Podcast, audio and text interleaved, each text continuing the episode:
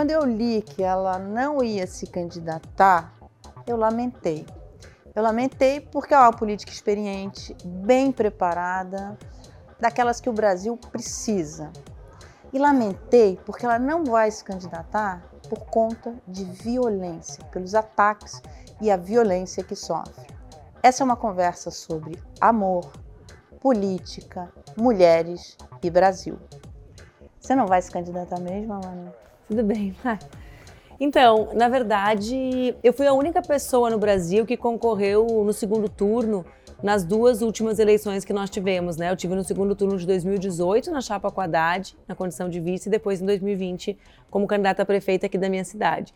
E a gente sabe que a política brasileira ela tem se tornado muito diferente nos últimos anos. Eu já disputei oito eleições, né? Seis antes dessas duas. E parece que cada vez mais as regras valem menos, sobretudo as regras da civilidade, né? Do poder divergir, do pensar diferente, do concordar e do discordar a partir das ideias e não a partir das nossas vidas ou de quem nós somos. Então foram duas eleições sim muito duras. E, e, elas não deixaram marcas restritas naquela temporalidade delas, ou seja, a violência que vocês assistem durante o período eleitoral, ela acontece antes, ela segue acontecendo depois. Está então, se perpetuando. Ela se perpetua, né? Então não é algo que deixou de acontecer, ah, acabou a eleição, ela não teve tempo de se recuperar daquilo.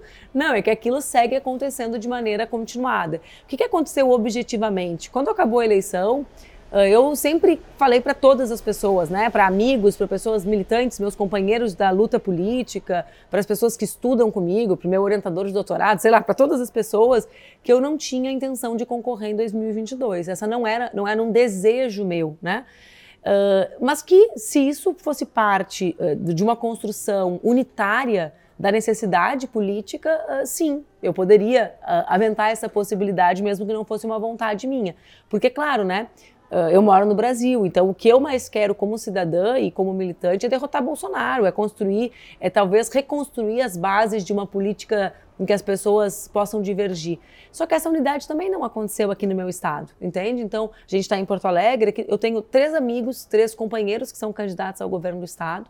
Numa eleição que existem apenas três espaços na chapa, governador, vice e senado, senador. Uhum e eu faço esforço para que eles estejam, estejam, juntos, ou seja, eu não seria jamais o quarto elemento uhum. dessa divisão. Uhum. E, e, a falta de unidade, Marla, também é um elemento agravante da condição das ameaças que eu sofro, tu entende? Porque uma coisa é enfrentar, como nós enfrentamos em 20, com razoável unidade política, a, a, a violência, né? Se sentir com um cordão de isolamento maior, entende? E outra coisa é fazer essa disputa, que aqui no Rio Grande do Sul vai ser muito dura, sem essa unidade para a política, né, no, do ponto de vista para construir melhores condições de vitória, e para mim, individualmente, depois dessas jornadas que foram bem duras que eu tive nos últimos anos. Você sabe que eu, eu comecei a prestar mais atenção, quer dizer, eu acompanho os ataques que você recebe, então, mas eu, eu, me chamou muita atenção uma vez que colocaram nas redes uma foto sua com seu pai, dizendo o seguinte: a Manuela não quer que você veja essa foto. E eu tinha visto essa foto no seu Instagram. Inclusive, o que, que esses caras estão falando? Eu vi essa foto. Era como se ele fosse meu amante, era isso? Sei lá, alguma coisa assim. E aí eu, eu achei aquilo tão meio surreal, porque eu vi aquela foto no seu Instagram, eu sigo você no Instagram, e vi a foto. Eu falei, como ela não quer que veja se ela publicou? Eu achei que fosse uma coisa assim. Que tipos de ataques você recebe? Você recebe esses ataques é, ameaças ou, ou, ou, só ataques na internet? Só entre aspas, enfim. Uh, assim, eu recebo. Eu sempre fui uma parlamentar muito bem votada no meu estado, né? Então, a gente está falando. A minha primeira eleição foi em 2004, eu tinha 23 anos de idade. E eu sempre tive votações muito expressivas e sempre fui muito diferente do sistema político, né? Antes eu era uma menina muito jovem, de um partido comunista, uh, que estudava muito. Então, eu sempre fui alvo de ataques, resumindo a ópera.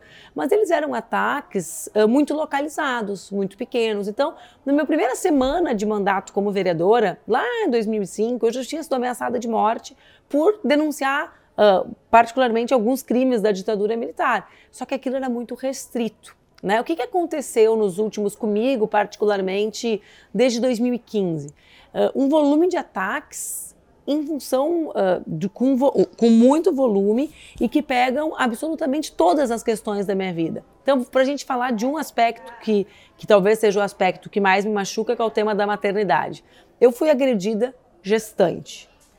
Depois, no meu parto, uh, quando eu estava exatamente o parto, não é assim algo metafórico, que foi um parto absolutamente difícil, uma obstetra, né, condenada já judicialmente, mas uma obstetra, não a minha, fez um relato do meu parto nas redes sociais. Né? O meu puerpério, portanto, foi lidar com a reação das redes à maneira que uma mentirosa havia relatado o meu parto, certo? Com 45 dias, ou seja, ainda nesse puerpério, eu levei minha filha para assistir um show do pai dela na primeira viagem que nós fazíamos juntos, ou seja, algo bonito de se viver e de se lembrar. Nesse show, a minha filha foi fisicamente agredida em função de uma fake news distribuída de que eu teria feito enxoval em Miami. Né? Se eu tivesse feito, que era uma mentira, ainda assim não seria nenhuma razão para uma criança ser agredida.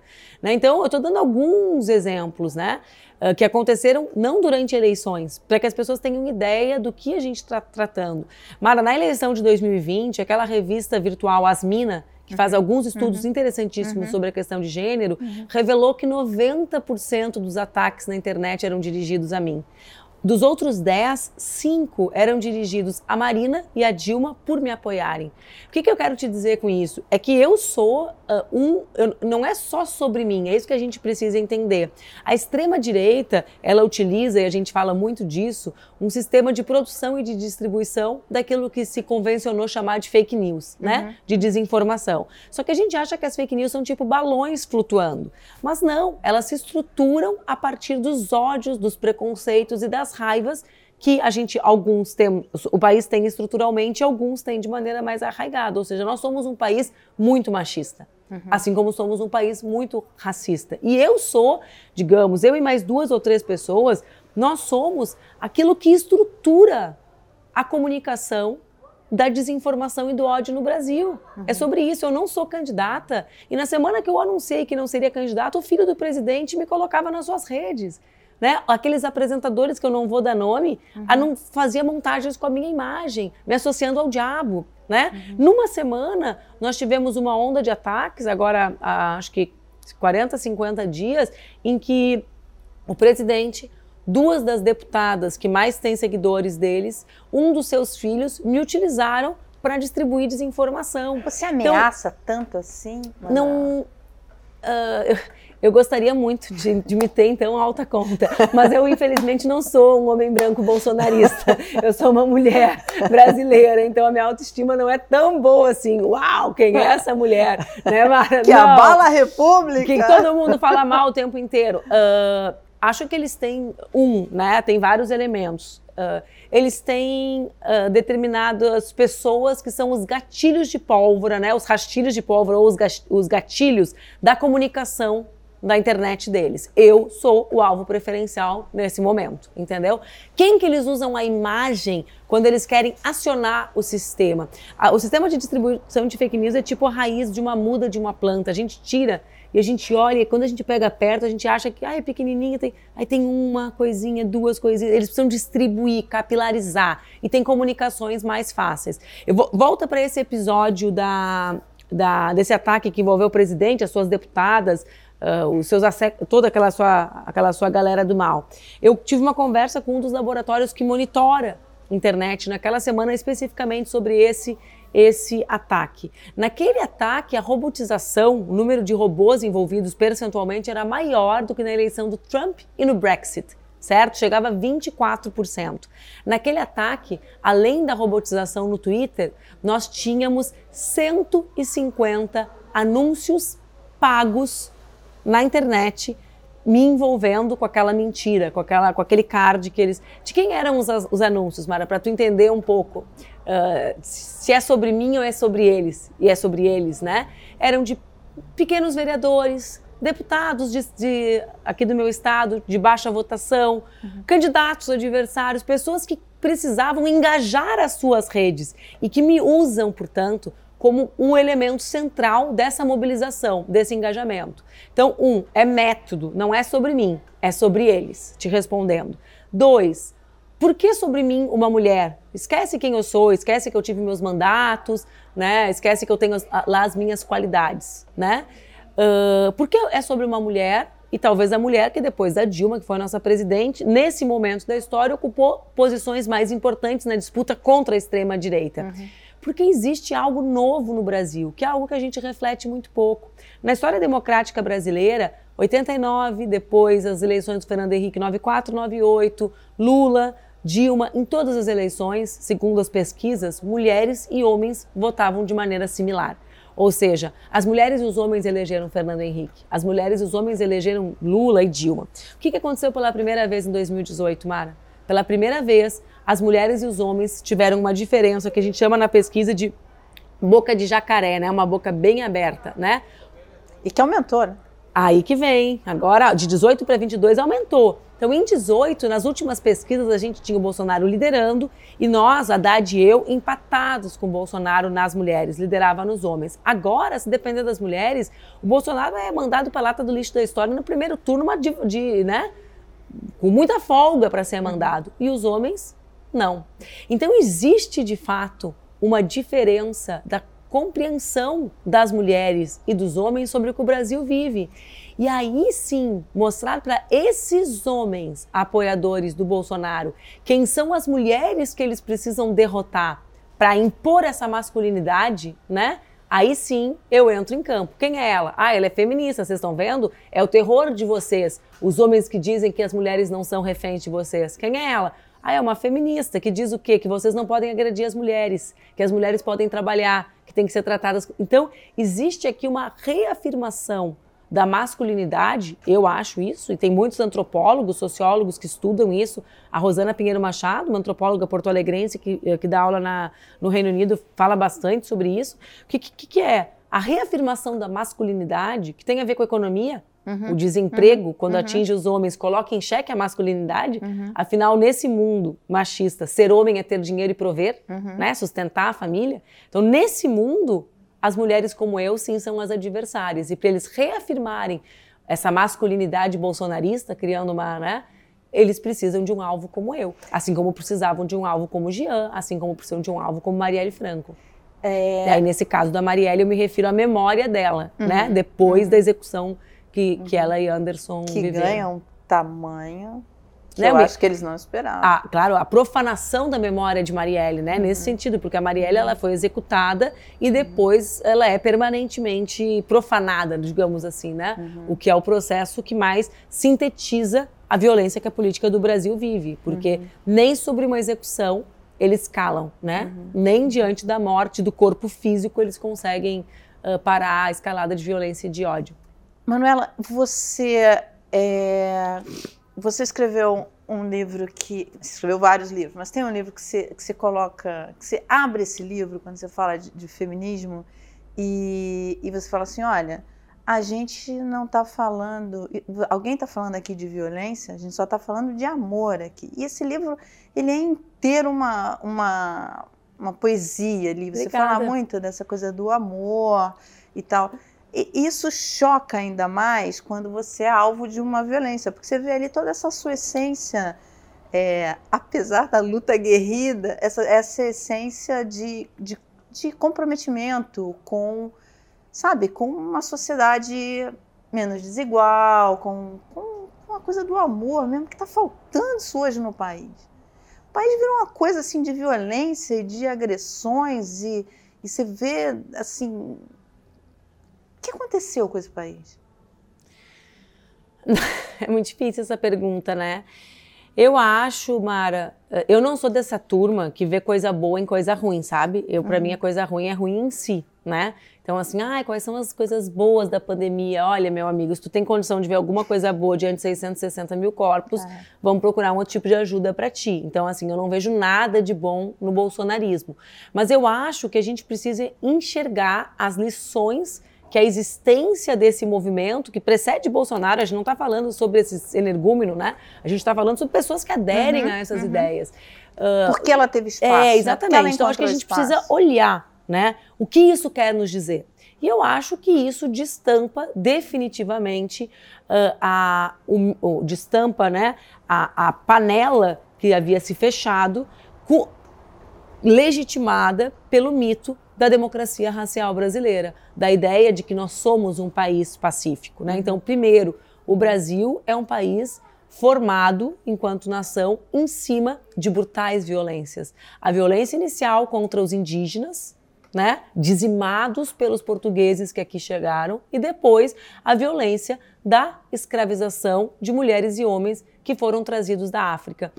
Eu não me canso de falar esses números porque eu acho que eles são reveladores da nossa origem, né? Dos 10 milhões, ou das 10 milhões de pessoas que saíram da África, de, dos diversos países da África, uh, trazidos pelo tráfico negreiro português, distribuídas nas Américas, 500 mil foram para os Estados Unidos. 5 milhões, aproximadamente, vieram ao Brasil.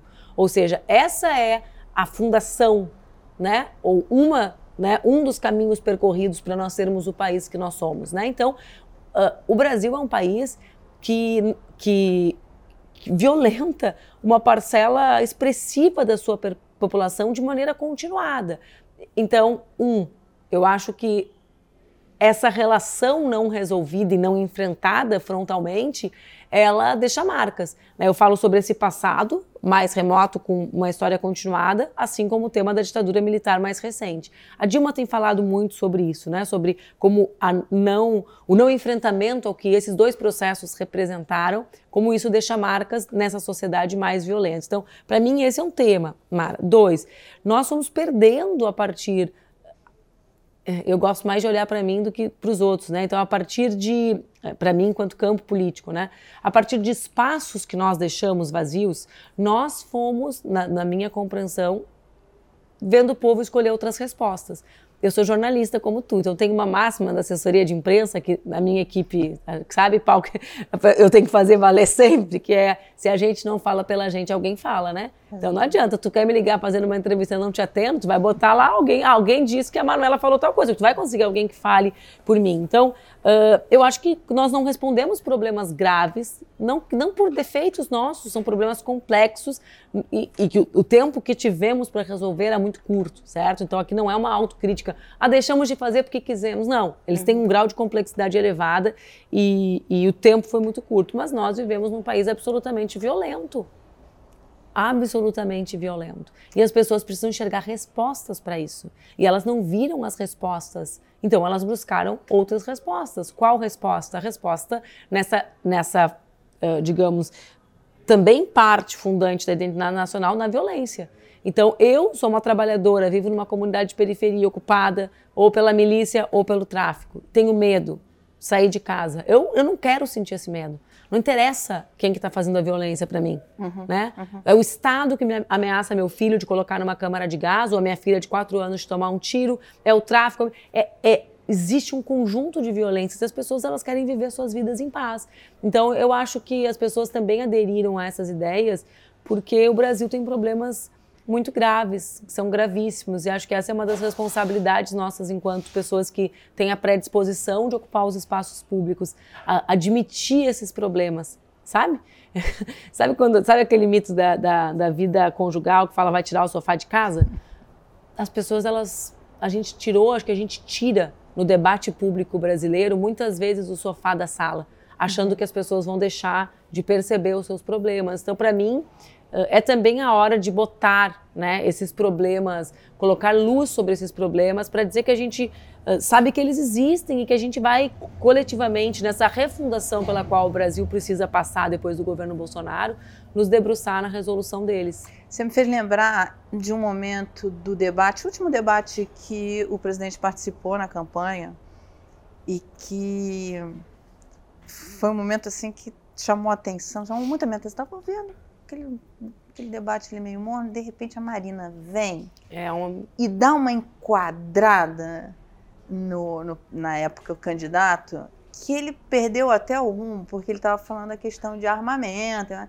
E ela falou assim: qual é a mãe que quer ver o seu filho pegar arma? Ela foi alguma coisa assim, mas com aquela, com aquela autoridade de quem conhece essas mães, de quem vive, vive sabe? E aqui tem é. uma coisa, Mara, que é o seguinte, né? Quem são as mãos e as crianças que não conhecem armas? Porque a política aí volta para a escolha do Bolsonaro. Isso que eu quero te dizer. O que o Bolsonaro está fazendo com relação à política armamentista é um crime. A gente viu recentemente a fala do Biden, presidente uhum. dos Estados Unidos, né, chorando as mortes dos jovens norte-americanos. Vários e, americanos chorando e, né, foram e, na TV. Isso, né? e ele dizendo até quando esse país vai ser refém do lobby de armas. Ou seja, os outros países têm problemas, mas não têm essa política né?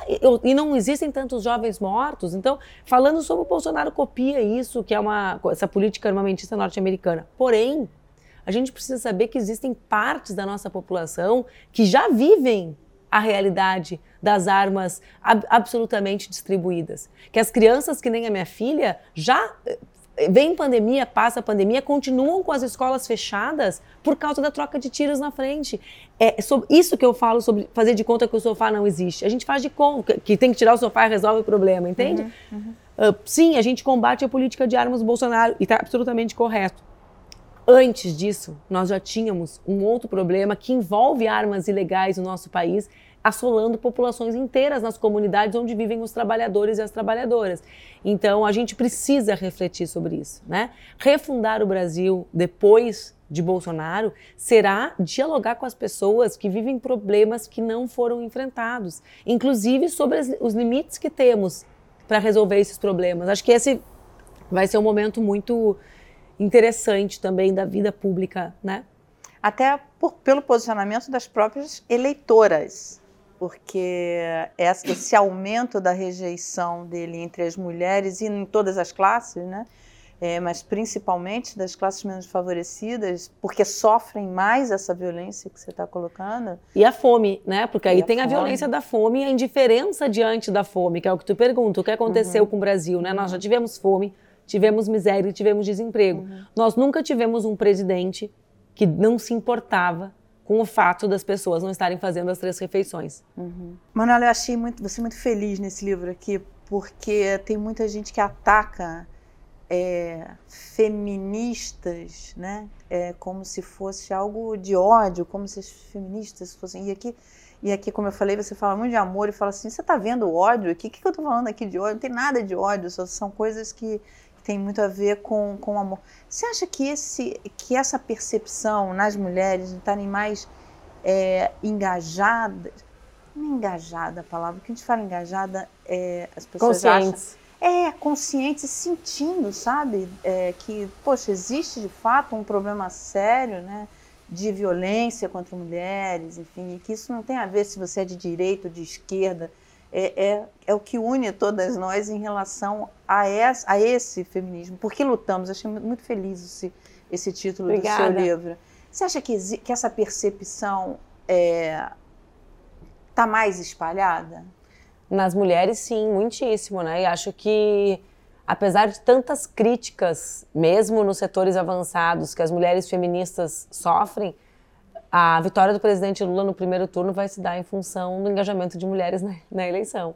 Né? Essa diferença de mais de 10 pontos né, uh, da, da intenção de voto entre mulheres e homens é consequência do sentimento concreto sobre a realidade. Nós, mulheres, somos a ponta da sociedade. A gente vê primeiro o mal acontecer. Né? A gente é o radar, digamos assim, da violência, do mal e da ausência de Estado. Ou seja, faltou comida. Quem começa a administrar primeiro os pacotes que tem dentro de casa é a mulher. Uhum. Né? Quando tem um companheiro, quando ela não faz isso sempre sozinha, uhum. né? Faltou professor na escola, quem é chamada para ficar com aquela criança desocupada, tendo que sair do trabalho, é a mulher. Né? Ah, faltou médico no posto, quem fica na fila esperando a consulta? Então a mulher ela conhece a realidade do país melhor do que o homem, porque ela vive essa realidade desde um outro lugar né, de responsável pelos cuidados. E os cuidados, ou as políticas que resolvem os cuidados, são parte importantíssima da agenda pública, mesmo que se mantenham privadas. Né? Uhum. Né? Deveriam uhum. ocupar a página, as páginas públicas e, e se mantém na, na, privada. Então, sim, acho que é muito maior a consciência das mulheres sobre a realidade e o feminismo tem responsabilidade sobre isso. Por quê? Porque é como se elas se sentissem mais autorizadas, né? Para falar sobre as coisas que elas vivem e sentem, sabendo que isso não acontece só com uma de nós. Uhum. Isso é o que mais acontece comigo, Mara. Eu vou, faço palestras e tal, e quando faço palestras sobre isso, sobre machismo, sobre construção de igualdade de gêneros, tem mulheres de todas as gerações, né? Mas sempre o que mais me emociona são as mulheres mais velhas, sabe? É, são as mulheres de mais de 60 anos, às vezes da idade da minha mãe, de 70 anos, que começam, que choram, que têm uma, uma verdadeira assim, catarse. catarse, por se dar conta que já pode falar sobre isso, sabe? Às vezes as pessoas perguntam assim: ah, por que, que demorou 20 anos para denunciar esse estupro? Por que, que ficou, ah, foi assediada a criança? Vai... É como se, meu Deus, não é uma vergonha, então? Não foi só comigo? Isso acontece, acontece aos montes, né? Ah, não fui só eu que me senti pressionada porque eu era uma mãe ruim porque eu trabalhava e cuidava da minha filha. Ah, tá, então eu posso falar. Eu posso falar que eu me senti uma. Entende? Então, existe um sentimento de identidade entre essas mulheres quando nós relatamos e elas se sentem autorizadas a falar e a expressar, e expressarão nas urnas.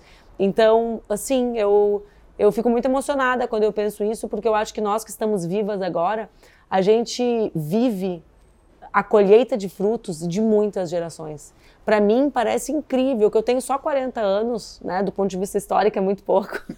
Idade já é bastante, gente, mas uh, uma eu, menina. Uma menina, eu também tô achando uma menina. Antes eu achava assim, quando eu tinha 25, eu achava de 40 assim, bah! Agora eu acho que o auge da minha vida. Mas enfim, é que eu tenha só 40 anos, né, que é muito pouco ainda na política sobretudo, e que eu tenha vivido dois mundos na política tão diferentes um mundo em que as capas de jornal colocavam que eu era bonitinha e que eu tentava reagir e as pessoas me diziam não reage, é muito chato, fica quieta.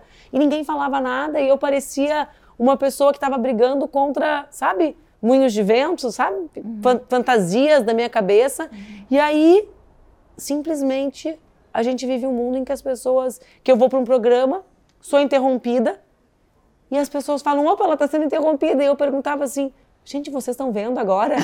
Vocês perceberam o que acontece comigo? É assim, gente. É assim que eu vivi os últimos 15 anos fazendo política. Você... Então, assim, nós colhemos os frutos de gerações que lutaram, sabe? Quantas, quantas vezes as mulheres senadoras notaram que não tinha banheiro no Senado? Todas as vezes que elas quiseram fazer xixi. Ela Todas as vezes, você entende? disso, numa entrevista com a Duda Salember lá em, em Belo Horizonte, e aí ela falou isso, eu falei, mas é verdade? Não tinha. Até 2006. Tinha. É. Então, vocês acham, às vezes as pessoas falam assim, agora se conquistou. Gente, eu conheço as senadoras que vinham antes, vocês acham que elas não reclamavam? É que elas eram vistas como as chatas. E agora a gente fala isso e as pessoas perguntam, como assim? Elas faziam xixi aonde? A gente faz xixi toda hora. Não é uma coisa que a pessoa nunca faz, né? Não é assim, ah, um parto, onde vai ser uma vez. não, é uma coisa que a gente faz dez vezes no dia. Então, assim, a gente está colhendo frutos. E eu acho, assim, sendo um, uh, otimista, Mara, dentro do pessimismo, né, da, da situação que a gente vive, que isso também causa reações, sabe? As pessoas estão vendo que a mudança vai vir, né? Ela está vindo, ela caminha. Então é também um choque, né, entre uma nova política, uma outra política, uma política feita com uma outra lógica de poder, né? E uma política velha, que defende interesses de poucos. Qual é essa outra política que está vindo? Ah, ela é uma política feita, em primeiro lugar, por aqueles que são marginalizados, no sentido de estar à margem, né, nos cantos da sociedade, as mulheres, os negros e as negras, os homens trabalhadores, as pessoas que vivem a realidade e que assistem a política como se fosse novela. Eu cada vez mais vejo que as pessoas agarram a política para si e sabem que a gente não está falando da novela, a gente está falando da nossa vida uhum. e não da vida de personagens. Então, para mim, essa é uma diferença central. Ela é uma política mais conectada com a possibilidade do nosso planeta deixar de com existir. Com mais representatividade. Com mais representatividade, né? com mais controle público e mais representatividade. Dois, né? Ela é uma política mais conectada com a possibilidade eminente do nosso planeta acabar. Uhum, sabe? Eu uhum. acho que isso é algo. Eu estava olhando os episódios de Pernambuco agora e vi pela primeira vez uma publicação sobre a posição de Recife na escala da possibilidade de cidades a desaparecerem, a serem destruídas, né? Falei, gente, é isso. Então, é, ela tem que ser uma política mais conectada com a possibilidade do mundo, do planeta como a gente conhece, deixar de existir e com a consciência de que, apesar de depender de nós, essa saída terá que ser uma saída sistêmica. Nós não salvaremos o, o planeta só deixando de tomar suco com canudinho. Uhum. Né? Apesar dessa ser uma medida que tem uma relevância. É preciso enfrentar a raiz da destruição do planeta, a forma, a forma como nós produzimos e como nós consumimos aquilo que nós produzimos. Acho que é uma política uh, que, de maneira de definitiva, depois da pandemia, vai ser cada vez mais conectada com o enfrentamento às graves questões humanitárias que a gente vai viver. Uhum. Se a uhum. gente vem ali de 2008 com a crise do Lehman Brothers, né, com uma crise econômica Uh, dramática do sistema financeiro que se encontra, digamos assim, com o mundo do trabalho em transformação em função da robotização e uhum. informatização. Então é um encontro, né, de titãs, assim, né, da, do desemprego crescente em função disso com a, a com a, a, questão do sistema financeiro, a gente agora tem uma crise humanitária tremenda do pós-pandemia. Né? A gente vive uma crise de refugiados que é planetária. Aumento da desigualdade. Né? Um aumento da desigualdade. Então, as saídas terão que ser saídas que passem né? Pela mediação de conflitos, né? pela paz entre os povos. O tema, o tema da cobertura da guerra da Ucrânia é muito revelador, Mara, uhum, porque uhum. é óbvio né, que ninguém aguenta assistir uma guerra televisionada, mas o fato é que nós não televisionamos todos os conflitos que já acontecem ali. Uhum. Eu, quando descobri a política europeia uh, de, não, uh, de, de não permissão para embarcações salvarem pessoas no mar, há uns três ou quatro anos, eu fiquei obcecada. Eu falava, meu Deus, eu vivo nesse mundo e as pessoas não estão na rua gritando. Como assim é proibido? Um código milenar de tu ver uma pessoa no mar e tu salvar. Quando eu conheci o trabalho que eles fazem, sobretudo na Espanha, salvando e, e, e ficando uhum. nos barcos porque os países não deixam entrar, as pessoas morrendo na costa. Uhum. Né? A gente vive esse mundo, gente. Uhum. Né? Então a gente vive um mundo cruel. E eu acho que essa outra política, né? Uh, terá que dar conta desses desafios. É, a gente está caminhando para o fim, Manuel, e você fala assim: quando o presidente Lula ganhar no primeiro turno, isso vai mudar. O presidente Lula vai ganhar no primeiro turno? Minha primeira pergunta. Segunda, se ele não ganhar no primeiro turno, é, existe. Você acha que ele, ele precisa ganhar no primeiro turno porque existe algum risco de golpe? Você tem medo do golpe? Só não tem medo do, da, da, da, ruptura, do, do, não, não, digo da ruptura, mas do esforço para a ruptura institucional, quem não acompanha as movimentações de Jair Bolsonaro, né? E se isso significa que haverá ruptura, eu não acredito, certo? Mas acho que ele se esforçará para tanto. Né? Uma coisa é o que ele faz, outra coisa é o que vai acontecer. Acho que o povo brasileiro, as instituições brasileiras estão atentas às ameaças deles. Uhum. E é justamente por esse grau de atenção que não acontecerá. Acho que o presidente Lula está reunindo cada vez mais condições para vencer no primeiro turno. Volto para a tua primeira pergunta, por isso a importância da unidade no Rio Grande do Sul, uhum. porque cada voto vai contar para que essa vitória aconteça. E essa construção da vitória no primeiro turno, sobretudo na marca dessa aliança que ele construiu com o Geraldo Alckmin, né, Mara, que é emblemática não muito emblemática, para dizer o mínimo, claro, né? Claro, muito emblemática, proporcional ao tempo que nós vivemos. Diante do Bolsonaro presidente, eu sempre defendi a necessidade de nós ampliarmos ao máximo. Uhum. Gente, eu vivo num país que a minha filha de seis anos é ameaçada, uhum. que o presidente debocha da execução de Marielle Franco. Uhum. São quatro anos da morte de Marielle e a gente não sabe quem mandou matar. Uhum. Esse é o país que eu vivo. Esses, essas pessoas que se juntam em torno de Lula agora como Alckmin são aquelas que perceberam a gravidade da, da, da, da situação que a gente vive e tiram os desdobramentos para interromper esse ciclo, Mara. Uhum. A gente tem uma urgência, a gente precisa interromper o ciclo. A gente não está falando sobre como a gente gostaria que o mundo fosse. A gente está falando sobre como o mundo é.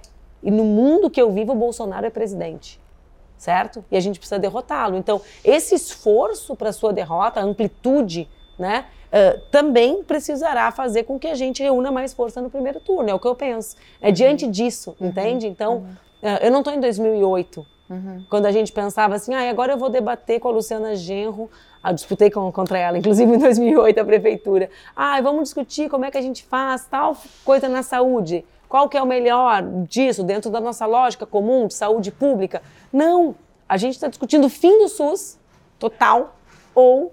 O SUS. Uhum. A gente está discutindo democracia ou barbárie. Então, uhum. para mim, a eleição do presidente Lula no primeiro turno e, a, e essa grande aliança que ele cons conseguiu construir para tentar chegar a essa vitória são muito importantes. E você vai participar dessa campanha ativamente? Eu vou, eu não consigo. Eu sou militante desde os meus 17 anos. Eu vou morrer sendo militante. Eu não consigo me imaginar caminhando nas ruas. Eu vou sair daqui e eu vou entrar no meu carro, eu vou passar em várias sinaleiras. Em várias delas vão ter pessoas, crianças do tamanho da minha filha. Tá frio na rua. Elas estão com fome, estão com frio.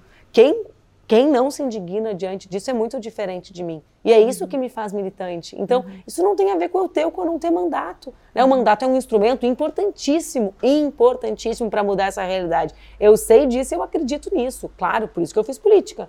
Uhum. Eu fiz, fiz, jornalismo primeiro, por quê? Porque eu queria contar a história dessas crianças. Eu pensei, eu vou falar, e quando eu falar, as pessoas vão querer mudar. E eu me dei conta que eu não podia só querer que as pessoas quisessem mudar, eu precisava tentar mudar, que era muito desesperadora a situação para não tentar eu mesma mudar. Então, uh, sim, eu vou participar dessa campanha com todo com todo o meu empenho, com toda a minha dedicação. Manuela, para a gente encerrar, é, uma das grandes críticas ao PT e principalmente ao presidente Lula, chama de presidente, o ex-presidente é, mas é a presidente, força do hábito. Mas é o cargo, né?